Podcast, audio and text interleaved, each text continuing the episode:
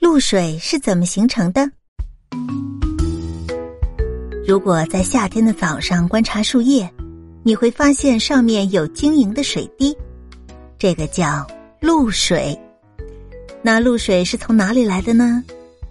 由于白天的气温很高，所以很多的水分都被蒸发到空气中，变成了水蒸气。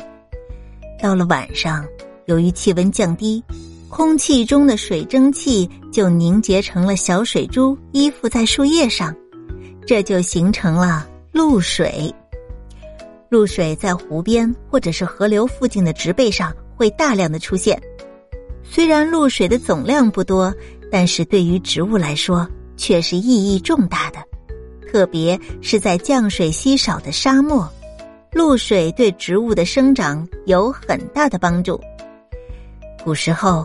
人们以为露水是从天上掉下来的宝水，所以民间的炼丹家都特别注意收集露水，用它来治疗疾病，炼造不老丹。